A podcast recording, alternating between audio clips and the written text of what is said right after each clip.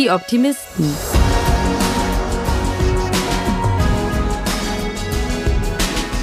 Der Podcast aus dem Eisele Verlag. Und damit herzlich willkommen zur achten Folge von Die Optimisten, dem Podcast aus dem Eisele Verlag.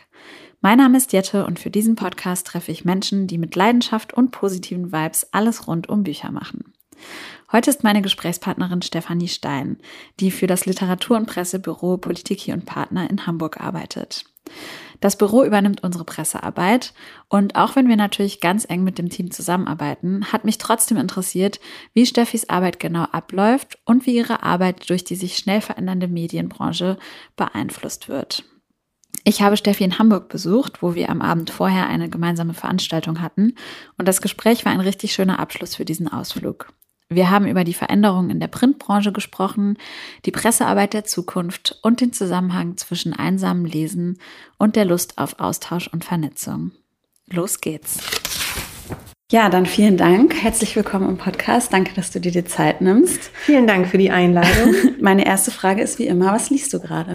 Ich lese gerade in der Tat ein Eisele-Buch, ähm, und zwar eines der Juwelen aus dem Herbstprogramm. Sibylle Grimbert, ähm, Der letzte seiner Art. Das ist ein ganz ähm, besonderes Buch, auf die sich alle, die da jetzt zuhören, schon sehr freuen dürfen. Ähm, äh, spielt im Jahr 1835 und erzählt von einem Naturforscher, der sich mit einem Riesenalken anfreundet. Ein Riesenalk ist ein äh, Pinguin-ähnlicher Vogel und in der, in der Wirklichkeit ist dieser Vogel schon ausgestorben. Und im Roman ist dieser, dieser besagte Riesenalk, Prosp heißt der, ähm, wirklich der letzte seiner Art. Und ähm, ja, das ist irgendwie so ein sehr berührendes Buch, auch weil die Autorin es schafft, das Verhalten dieses Tieres einem so ganz nahe zu bringen. Also genau, vormerken. okay, das ist jetzt dann tatsächlich ein Buch von uns. Ich habe mir ja. das schon gedacht, dass du ja wahrscheinlich die Bücher, die du alle betreust, äh, logischerweise auch alle lesen musst. Ähm, da ist ja vielleicht auch mal was dazwischen, was nicht so dem eigenen Lesegeschmack entspricht. Würdest du sagen, dass, dass man ein Buch gut finden muss, um das gut betreuen zu können? Oder ähm, wie ist das für dich? Mm, also in der Tat ähm, haben wir eigentlich das ganz große Privileg, dass die Bücher der Verlage, die wir betreuen, dass wir die gut finden, dass die uns immer überzeugen, Insofern hat sich mir diese Frage noch gar nicht gestellt. Jetzt sprechen wir von Betreuen. Vielleicht mhm. erklären wir einmal den Hörerinnen und Hörern, was ihr hier eigentlich genau macht. Also genau. ihr macht ja für uns die Pressearbeit, ja. aber ich glaube, viele können sich gar nicht so konkret vorstellen, was das eigentlich bedeutet. Mhm. Also ganz grob gesagt entwickeln wir in der Agentur Kommunikationsstrategien zu Büchern und Autoren und setzen diese dann auch um. Also das bedeutet, dass wir uns bei jedem Buch, sei es ein Roman oder ein Sachbuch, überlegen, ähm, was ist das Alleinstellungsmerkmal, was sind die Besonderheiten, welche Themen stecken da drin, ähm, nicht nur bei Sachbüchern, sondern auch bei der Belletristik. Und wer ist die Zielgruppe für dieses Buch, entsprechend über welche Kanäle können wir das gut spielen und diese Strategie setzen wir dann auch aktiv um, indem wir eben Journalisten ansprechen, Blogger, Podcaster, um eben auf dieses Buch aufmerksam zu machen, so dass am Ende, wenn die Strategie aufgeht, es eine große Presseberichterstattung auch gibt zu einem Buch. Okay, wie das genau abläuft, darüber sprechen wir vielleicht gleich noch mal ein bisschen ausführlicher. Wo liegt denn der Unterschied zwischen Pressearbeit und Werbung oder mhm. Marketing im mhm. Prinzip? Oder wie ergänzen sich diese beiden Bereiche? Bei Pressearbeit spricht man von redaktionellen Beiträgen, die eben auf freiwilliger Basis erfolgen. Wohingegen Marketing, beim Marketing hast du bezahlte Inhalte. Das bedeutet, dass du bei Pressearbeit keine Garantie auf eine Veröffentlichung hast bei Marketing hast du aber die Oberhoheit. Du sagst, welche Inhalte wo und wann platziert werden.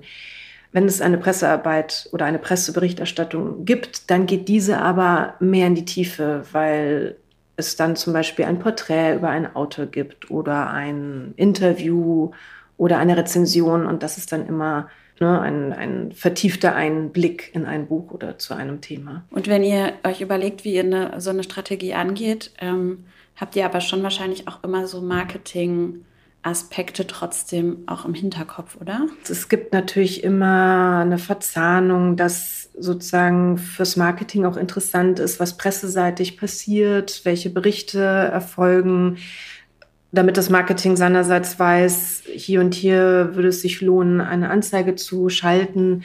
Aber das sind in der Tat eigentlich getrennte Bereiche. Und wie war so dein eigener Weg in die Pressearbeit? War das von Anfang an klar, dass das ähm, ähm, sich in der Buchwelt abspielen wird für dich oder wie war da dein Weg? Also ich habe tatsächlich einfach immer schon mich für Bücher interessiert und unglaublich gern gelesen. Und mir war klar, ich will irgendwie, ich möchte inhaltlich arbeiten. Und ich habe studiert Anglistik und Geschichte und ähm, als ich fertig war mit der Uni, ähm, habe ich die Ausschreibung bei Politik und Partner gesehen.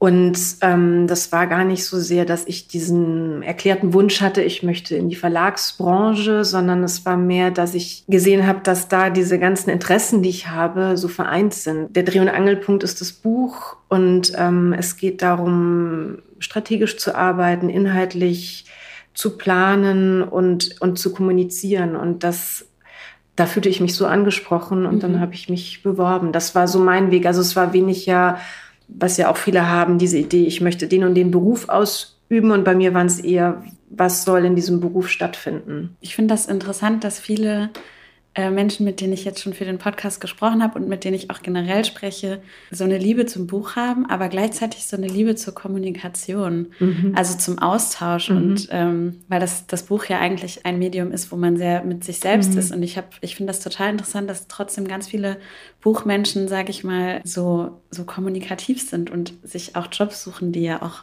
dann äh, das auch beinhalten. Mhm. Ist das auch so das, was dich an deinem Job so begeistert oder was, was begeistert dich am meisten? Mhm. Ich wollte noch kurz sagen, ich finde das einen spannenden Gedanken, weil du hast ja recht, das Lesen ist einfach eigentlich nur so eine sehr einsame oder Beschäftigung da, wo du für dich bist. Mhm. Und vielleicht gerade deswegen möchte ich dann, wenn ich gelesen habe, mich austauschen ja. also, oder teilen. Aber genau, geht, geht mir auch so, dass, ja. ähm, dass das total spannend ist, dass Bücher Menschen auch immer sehr beredt sind und, ja. und auch Lust haben, ne, ja. zu fahnden, was, wieso hat die Figur das und das gemacht ja. oder weil du dann auch nochmal auf, finde ich, oft andere Sichtweisen hast oder man ja auch manchmal tatsächlich ein Buch, es gibt manchmal auch zwei Lesarten. Deine Frage war, Jette, äh, was mich... Was dich am meisten begeistert. Ah, okay, genau.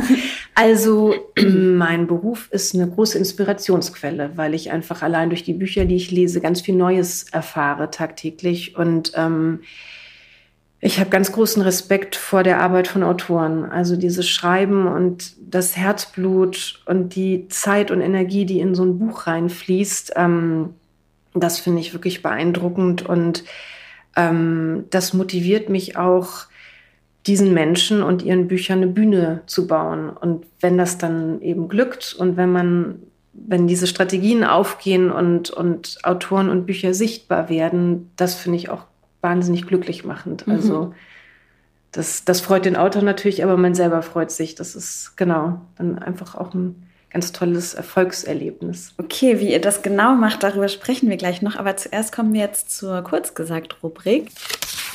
Zeit oder Brigitte? Oh, die Zeit. Unterhaltung oder hohe Literatur? Beides. Die Mischung macht's. Sachbuch oder Belletristik? Belletristik. Sektempfang oder Couch? Hm, schwierig, vor allem nach unserem gestrigen schönen Abend. Auch beides, würde ich sagen, mit einer leichten Tendenz zur Couch. Telefon oder Mail? Das ist, kommt drauf an, was ich möchte. Telefon. Lange oder kurze Bücher? Gerne lang. E-Book oder gedruckt? Gedruckt. Hörbuch oder Buch? Buch. Und Musik oder Bücher? Bücher. Ja, dann ähm, würde ich gerne, also würde mich einfach mal interessieren. Also ich weiß natürlich, was ihr so macht, mhm.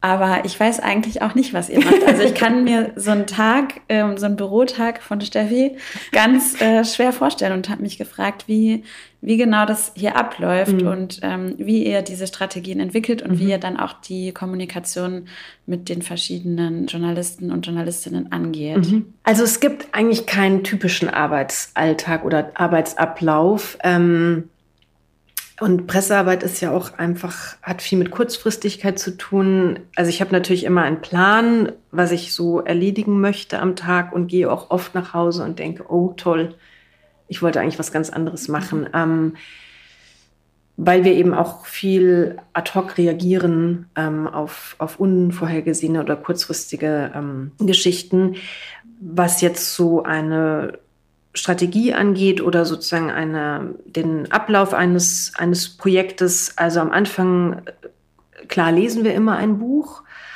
und ähm, überlegen uns oder tauschen uns dann aus im Team auch, was ist die Besonderheit? Gibt es vielleicht biografische Bezüge? Ähm, was macht den Autor aus? Gibt es irgendwelche regionalen Anker bei einem Buch, weil es irgendwo in Norddeutschland an der Küste spielt? Ähm, das jetzt auf Belletristik bezogen. Bei Sachbüchern ganz klar geht es ja um die Thesen, die verhandelt werden, um Fakten, um, die wir dann herausarbeiten. Aus dieser Vorarbeit ergibt sich dann eben, welche Medien wir ansprechen werden. Und das sind dann sowohl die klassischen Medien, ähm, Tageszeitungen, Fernsehen, Hörfunk, online, aber natürlich auch Podcasts und Blogger. Ähm, und genau, es ist eben immer abhängig auch von, von der Zielgruppe eines Buches. Also für wen ist das ein Buch am Ende des Tages? Und die Pressearbeit zur Belletristik ist auf jeden Fall kleinteiliger, weil es da auch auf die Tonalität ankommt. Wie ist ein Buch geschrieben? Wie ist der Stil? Ähm, und dafür überlegen wir uns dann schon auch bei jeder Redaktion zum Beispiel, für wen könnte das etwas sein? Also es gibt natürlich immer die Ansprechpartner im Feuilleton oder in der Kultur, die für Bücher zuständig sind, aber oftmals sind es auch mehrere und ähm, da ist es eben auch gut, die Redaktion oder die Redakteure zu kennen und zu wissen, oh, das könnte ein Titel für XY mhm. sein. Ähm, entsprechend kontaktieren wir dann in so einer auch zeitlichen Staffelung die Redaktionen. Es gibt die Langfristmedien, die haben einen längeren Vorlauf, also Magazine, die einmal im Monat erscheinen. Ähm, dann geht es weiter zu Tageszeitung, Wochenzeitung. Ähm, Fernsehen hat auch einen längeren Vorlauf, insbesondere wenn man an die Talkformate geht. Online hatten den kürzesten Vorlauf in dem Sinne. Also es ist so eine zeitlich gestaffelte Ansprache. Im besten Fall sind die Ansprechpartner so neugierig auf ein Buch, dass sie es eben lesen möchten und dann am Ende eben eine Berichterstattung einplanen. Und das begleiten wir sozusagen bis zum Erscheinen eines Buches und darüber hinaus. Also wir bleiben einfach mit den Redakteuren im Gespräch. Oftmals muss man dann auch nochmal sich einen Plan B überlegen, wenn vielleicht eine Strategie nicht so aufgegangen ist, wie man sich das gedacht hat. Ähm, und dafür sind wir einfach im beständigen Austausch mit unseren Ansprechpartnern. Also es klingt als nochmal Thema Kommunikation, mhm. als müsste man auch einfach ein Mensch sein, der sehr viel Lust auch hat auf Austausch und Kommunikation. Welche Eigenschaften sollte man denn noch mitbringen, wenn man in die Pressearbeit gehen möchte? Genau, Freude an Kommunikation. Also ich würde sagen, zuvorderst eigentlich die Leidenschaft für Bücher und Literatur und, und auch neugierig. Also du musst eigentlich neugierig sein und bleiben. Und auf jeden Fall das alles gepaart mit starken Nerven. Warum? ja, Pressearbeit ist einfach, hat auch immer mit, es hat auch immer mit einer Portion Glück zu tun, ob ein Thema fliegt oder zum Fliegen kommt. Bei mhm. all den Ideen, die du vorab reinsteckst. Ähm, und das ist das, was ich gerade sagte mit der Plan B. Ne? Also wenn ich kann mir das noch so genau überlegen und wenn ein Buch, obwohl ich sozusagen alles versucht habe, nicht so zündet, dann muss ich einfach nochmal umsatteln und ähm, mir was Neues überlegen. Es gibt aber auch einfach diese kurzfristigen Geschichten. Wir machen ja auch viel Veranstaltungsarbeit. Ähm, ich hatte vor kurzem den Fall, ein Autor hatte an dem Folgetag eine Veranstaltung. An dem Tag zuvor rief mich der Veranstalter an und sagte, der Moderator ist krank fällt aus und hat Corona. Und dann ist so die Frage, ui, okay, wir haben jetzt noch 24 Stunden. Mhm. Was machen wir jetzt? Gibt es eine Alternative? Geht der Autor alleine auf die Bühne? Also das ist, finde ich, wo man dann immer kurz irgendwie ähm, einmal durchatmen und. Also es ist eine Mischung aus der Fähigkeit, langfristig, sage ich mal, schon mal zu schauen und trotzdem auf kurzfristige ja. Änderungen äh, spontan reagieren zu können. Absolut, genau. Okay. Und in der Tat wird unsere Arbeit auch immer kurzfristiger. Also mhm. sie war schon immer kurzfristig, aber wir merken jetzt, dass die Planung in den Redaktionen auch immer kurzfristiger wird, dass manchmal ähm, Formate, die früher einen längeren Vorlauf, Planungsvorlauf haben, mittlerweile eben sozusagen erst kurz vorher entscheiden, welches Thema sie wirklich spielen. Dann wird irgendwie ein Autor oder eine Autorin angefragt und dann müssen wir eben ganz schnell reagieren. Dann dürfen wir keine Zeit mehr verlieren. Dann müssen wir den Autor anfragen, ähm, müssen Bücher irgendwo hinschicken. Also das hat schon auch zugenommen und das genau das erfordert eben auch so, dass man da die Nerven behält und mhm. sich auch von dieser Kurzfristigkeit auch nicht zu wuschig machen lässt ja. an der Stelle. Mhm. Was meinst du, woran liegt es, dass sich das so verändert hat, dass es immer kurzfristiger wird? Ich glaube, weil einfach die Themenberichterstattung immer kurzfristiger geworden ist. Mhm. Also ich würde sagen, dass ähm, aufgrund der starken Verlagerung in den Online-Bereich und dadurch, dass eben Nachrichten immer kürzere Wege haben. Ne? Du kannst ja, du bist ja minütlich, kannst du dich ja auf dem Laufenden halten. Mhm. Und ähm, viele Formate, Kulturformate möchten eben auch nah an einer aktuellen Themenlage berichten, zu Büchern zum Beispiel. Und daher rührt es, dass eben dann beobachtet wird, was steht gerade an, was ist die Debatte und entsprechend kurzfristig wird angefragt. Ich glaube, das hat viel mit der Art zu tun, wie Informationen mittlerweile, wie der Informationsfluss ist, wie mhm. kurz getaktet er ist. Ja. Oder hochgetaktet. Ja. Also abgesehen davon, dass es dich manchmal in Stress versetzt, weil du darauf reagieren musst, findest du das an sich eine gute Entwicklung, gerade wenn du sagst, äh, gerade so der Kulturjournalismus, der ähm, vielleicht das eigentlich gar nicht so nötig hat, so am Puls der Zeit zu sein, mhm. wie jetzt ähm, ja eine Nachrichtenredaktion mhm. sozusagen. Auch da erhöht sich das Tempo. Findest du das an sich eine gute Entwicklung? Also ich glaube, es spielt in die Art, wie wir arbeiten oder wie, wie wir als Agentur unsere Arbeit verstehen, es spielt uns in die Hände, weil wir eben ja schon immer darüber gekommen sind, Strategien zu entwickeln und ähm, über Themen zu gehen und Themen herauszuarbeiten. Und wir merken einfach, dass es immer wichtiger wird. Also, dass dieses ähm, Schauen, welche Themen stecken in einem Buch, egal ob Sachbuch oder Belletristik, dass das immer wichtiger wird. Aber eben, das ist etwas, was wir schon immer gemacht haben. Insofern nehme ich das erstmal nur als einfach eine Veränderung mhm. wahr ähm, ohne das irgendwie zu bewerten. Sicherlich hast du früher sozusagen war die Pressearbeit zu einem Buch, du hast ein Buch eingetütet und verschickt und dann ist es in der Redaktion angekommen, aber das ist eben war, wie gesagt, noch nie das Verständnis mhm. von unserer Agentur und ähm, ja, ich glaube, der Fokus auf die Strategie wird immer wichtiger und, mhm. und sicherlich auch dass man eine Kommunikation, dass man so verzahnt oder vernetzt denkt. Also, dass du nicht mehr singulär denkst, das ist die Pressearbeit, das ist der Veranstaltungsbereich, das ist Social Media, mhm. sondern dass man sich überlegt, was ist die gemeinsame Geschichte oder was ist das Thema, das alle verbindet und, und eben versucht, eine gemeinsame Kommunikation zu schaffen. Du hast jetzt schon oft gesagt, es geht viel übers Thema. Mhm. Das ist ja wahrscheinlich bei Sachbuchtiteln ein mhm. bisschen einfacher zu vermitteln als bei Belletristik. Wie mhm. unterscheidet sich da so eure Herangehensweise mhm. bei der Pressearbeit? Also wie du sagst, genau beim Sachbuch ist das Buch das Thema. Wenn du dann noch einen Autor hast, der bekannt ist, umso besser. Ähm, und bei der Belletristik stecken ja aber auch immer Themen drin. Also wie jetzt bei ähm, dem Buch von Grimbert, da ist ja das Thema das kann, dieses Buch kann man ja lesen als ein, ein Kommentar zu einem ganz aktuellen Thema, nämlich wie wir mit unserer Erde umgehen, wie wir mit den Lebewesen umgehen und wie der Mensch sich gegenüber Tieren verhält. Das Spannende an Grimberts Buch ist ja, dass sie das äh, spielen lässt zu einer Zeit, als Darwin noch gar nicht seine Evolutionstheorie vorgelegt hat.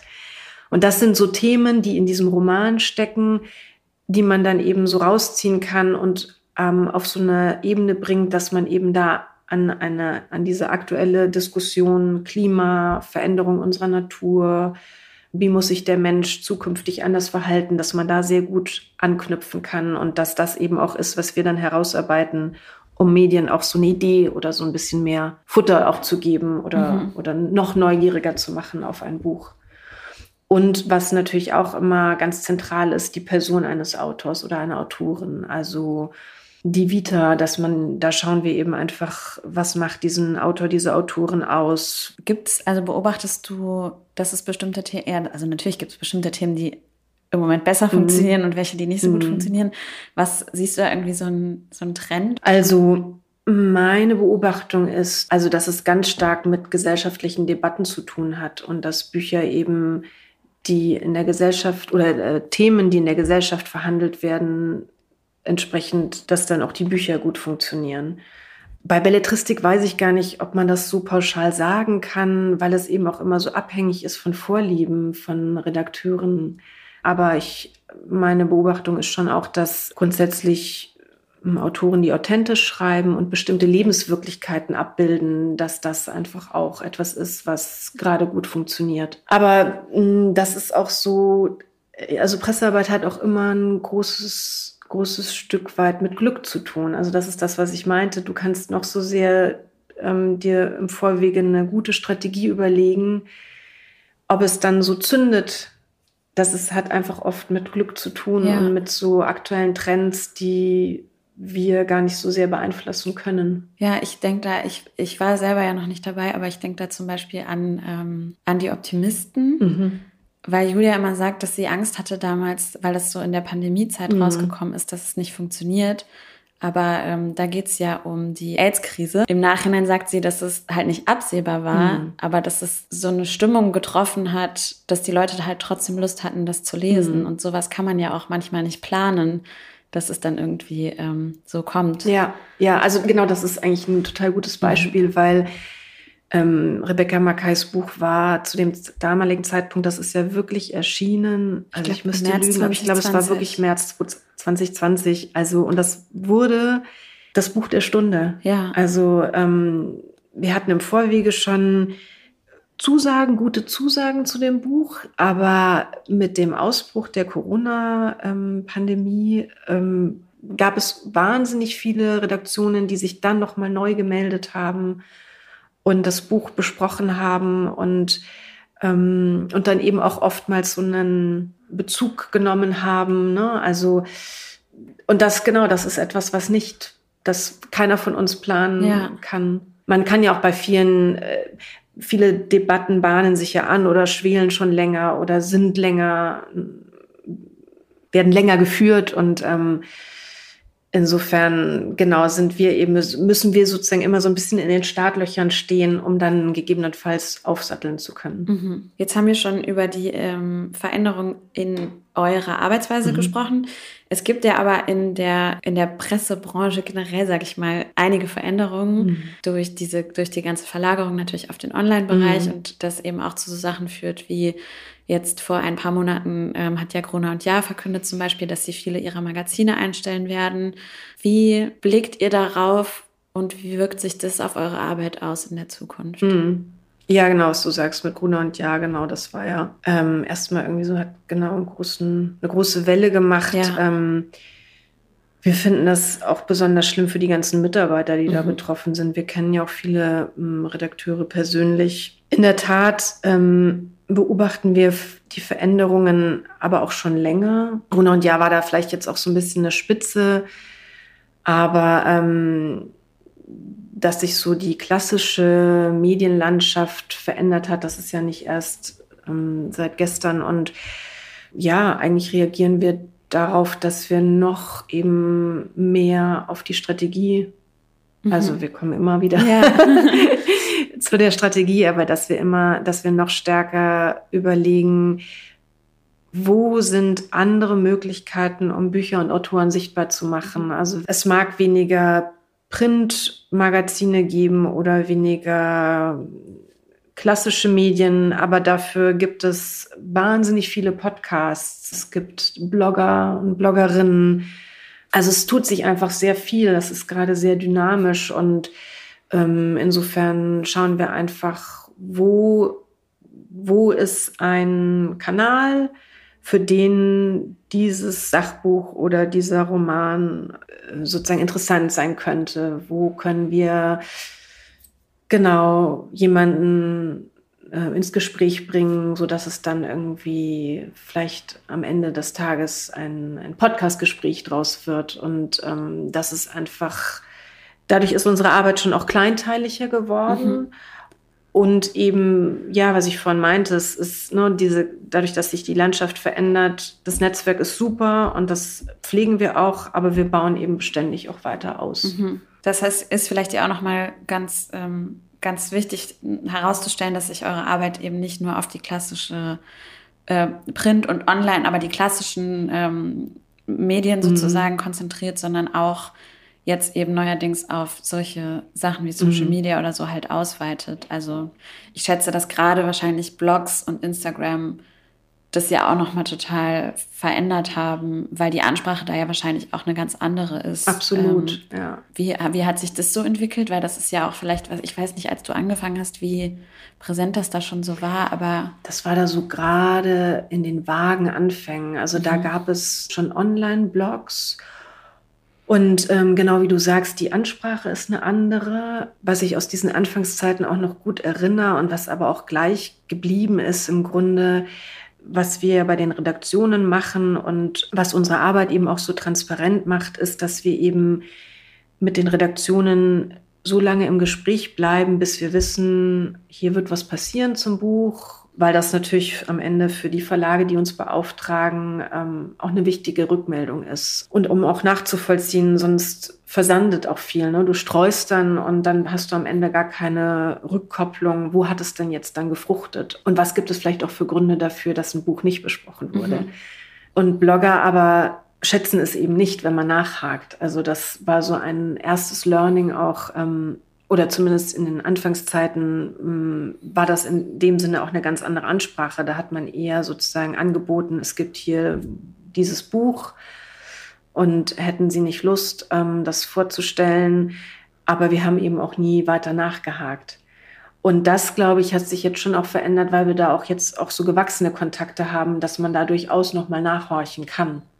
So, das hat, glaube ich, hm. auch was mit dem gewachsenen Netzwerk zu tun. Ja. In jedem Fall. Ja, das, ich, ich stelle mir das total interessant vor, weil das ja nichts ist, was man, wo man auf so Erfahrungswerte zurückgreifen kann, sondern wo man quasi on the go, alle, die das machen, sowohl ihr, aber ja auch die Blogger selbst, das quasi mit dem Machen erst mhm. gelernt haben, mhm. wie wollen wir das hier eigentlich regeln mhm. und ähm, wie, ist, wie ist die Kommunikation miteinander. Also ich könnte mir auch vorstellen, dass man am Anfang, gerade zum Beispiel, also bei Blogs, das ist ja noch ein Medium, was noch relativ viel Raum lässt, auch für mhm. Besprechungen und so. Aber Instagram zum Beispiel ist ja ein viel kürzeres und kurzfristigeres Medium ja auch. Und ich könnte mir vorstellen, dass man vielleicht gerade da am Anfang nicht so gut absehen konnte, wie wichtig das eigentlich mal mm. werden wird. Mm. Ja, absolut. Also ich genau, da musste sich ja jeder Verlag auch erstmal rantasten und Blogger Relations festlegen und was sind die Kriterien Ne? Also wonach wähle ich aus, wer ein Buch bekommt? Gehe ich da rein nach Quantität oder ist es auch Qualität? Fordere ich sozusagen ein, dass Belege geschickt werden müssen mhm. und erst wenn Belege erfolgt sind, werden auch neue Rezensionsexemplare verschickt oder lasse ich es laufen? Also da hat ja, das handhabt ja auch jeder Verlag unterschiedlich. Für unsere Pressearbeit finden wir Social Media oder auch einfach genau dieser, dieser Online-Bereich, das ist einfach eine große Bereicherung, weil es einfach noch mal mehr Kanäle sind, mhm. um Bücher sichtbar zu machen.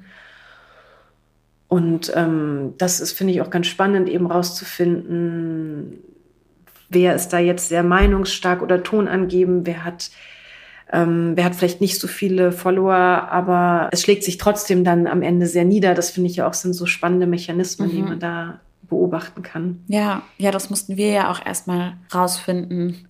Also zum Beispiel, dass vielleicht nicht unbedingt die Quantität mhm. der Follower eine Rolle spielt, sondern auch vielleicht die, die Art, wie die mit ihrer Community, nenne ich es mhm. jetzt mal, oder ihrer Followerschaft kommunizieren, wie viel Austausch da stattfindet und so. Das ist ja auch was, was wir durch euch quasi gelernt haben, mhm. dass ihr da merkt, da gibt es einen Unterschied, mhm. ähm, den man manchmal vielleicht nur anhand der reinen Followerzahlen gar nicht so mhm. sehen kann. Mhm. Ja, und ich finde, dazu kommt auch, ähm, dass du manchmal ja irgendwie einen Blogger hast, wo du wo die Anfrage zu einem bestimmten Buch total Sinn macht, weil es genau dorthin passt. Aber du kannst nicht Schema F sagen, okay, sozusagen unbesehen, ich wink jetzt alle anderen Anfragen durch. Also mhm. das finde ich auch so gerade bei Accounts, die du noch nicht kennst, das ist wirklich, du musst einfach die angucken, was stellen sie vor, wie stellen sie es vor? Ist es irgendwie nur ein Foto mit einem Blümchen und zwei Ja. Zeilen? Ja, Also da gibt es ja auch von bis so. ja. Wir haben ja sehr viel über die Vergangenheit und die Veränderungen zur Gegenwart gesprochen. Was denkst du denn, was in Zukunft wichtig sein wird und wie eure Arbeit zukunftsorientiert stattfinden Mhm. kann? Ich glaube, das habe ich vorhin schon einmal vorweggenommen. Also das ist dieses vernetzte Denken, Mhm. die stärkere Vernetzung eigentlich und dass man irgendwie eine Geschichte erzählt und guckt, wie man sie auf die verschiedenen Kanäle überträgt. Mhm. Das ist es, würde ich sagen. Und dass es gar nicht für die, für die verschiedenen Kanäle, also es ist die gleiche Geschichte sozusagen sein muss, Mhm. aber trotzdem auf unterschiedliche Arten wahrscheinlich Genau. erzählt genau, sozusagen. Genau, angepasst eigentlich. Ja. Aber es ist eigentlich, ja genau, du hast eben das eine Thema oder stellst bei einem Buch, gehst über den Autor, Eva Lohmann ist da ja auch, finde ich, so ein gutes Beispiel, die ja ähm, bei euch im Herbst den Spitzentitel rausbringt, das leise Platzen unserer Träume und Hamburger Bestsellerautorin, die über ihr neues Buch sagt, das ist ein Trennungsroman und dass das eben ein autobiografischer Roman ist und das sozusagen, das ist das Thema oder die Geschichte und das bereiten wir auf unterschiedliche Weise für die verschiedenen Kanäle auf und das genau dieses vernetzte Denken und einfach alles im Blick behalten, worüber man Bücher inszenieren kann, das wird, glaube ich, auch immer noch mal wichtiger. Ja. Also ja, ich glaube, wir waren durch die Pandemie ja auch alle so lahmgelegt, was Veranstaltungen angeht, weil sie einfach eine ganze Zeit lang nicht stattgefunden haben. Und als das Geschäft wieder losging, merkte man, dass das Publikum aber so müde geworden ist und erstmal wieder bewegt werden muss. Und, und jetzt kommen aber, kommt da wieder viel mehr Bewegung rein. Und ich habe das Gefühl, die Leute haben auch wieder Lust rauszugehen und zu Veranstaltungen zu gehen. Und insofern ist Veranstaltung eben auch so ein super zusätzliche Aufhänger, über die man ein Buch spielen kann. Also man muss sich, glaube ich, diese ganzen Punkte suchen und gucken, wie kann man darüber das Buch nach da draußen bringen. Was stimmt dich gerade optimistisch? Ah, das ist eine schöne Frage. Also ich glaube, aus gegebenem Anlass, weil wir ja gestern einen ganz, ganz ähm, schönen Verlagsabend hier in Hamburg hatten. Julia Eisele und das Team haben sich hier in Hamburg vorgestellt. Ähm, wir hatten einen sehr schönen Abend mit ähm, Buchhändlern, mit Journalisten, mit Bloggern. Eva Luhmann war dabei. Ähm, und das war so inspirierend. Und ähm, es gab so viele schöne Gespräche über Literatur und über Bücher. Und das, also das trägt mich jetzt gerade sehr beseelt in dieses Wochenende, aber auch bestimmt in die nächsten Wochen, weil das genau dieses Stichwort irgendwie man merkt auch, dass die Leute wieder Lust haben, rauszukommen und ins Gespräch zu kommen und dass es irgendwie auch so wichtig ist, über Bücher zu sprechen. Ich hoffe, euch hat das Gespräch genauso gut gefallen wie mir. Falls ihr neugierig geworden seid auf die Bücher, über die wir gesprochen haben, dann schaut doch mal in der Infobox vorbei. Der letzte seiner Art, das Buch von Sibyl Grambert, von dem Steffi anfangs erzählt hat, erscheint in der Übersetzung von Sabine Schwenk am 27. Juli und Das leise Platzen unserer Träume von Eva Lohmann erscheint am 31. August. Beide Romane könnt ihr auch bereits vorbestellen. Um Social Media wird es dann in der nächsten Folge auch noch mal etwas intensiver gehen. Da schaue ich noch mal mit jemandem auf das Thema, der quasi von Anfang an dabei war und einen der erfolgreichsten Bookstagram-Accounts in Deutschland hat. Ich freue mich schon drauf und hoffe, ihr seid dann auch wieder dabei. Bis dahin, bleibt optimistisch.